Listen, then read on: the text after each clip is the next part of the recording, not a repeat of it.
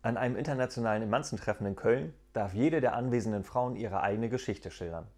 Als erstes kommt eine Deutsche an die Reihe. Sie erzählt, früher bügelte ich meinem Mann immer die Hemden, doch er konnte es nie lassen, an meiner Arbeit herumzukitteln. Also habe ich ihm gesagt, er soll das in Zukunft selber machen. Am ersten Tag hat er es nicht gemacht, am zweiten auch nicht. Doch ab dem dritten Tag sah ich ihn täglich seine Hemden bügeln. Allgemeiner großer Applaus. Als nächstes betritt eine Italienerin die Bühne. Ich mache meinem Giovanni jeden Tag Spaghetti und er mir sagt, Spaghetti sei nicht gut. Also ich ihm gesagt, Giovanni, mache du Spaghetti selber. Und jetzt Giovanni immer mache seine Spaghetti selber. Wiederum eine befriedigte Menge.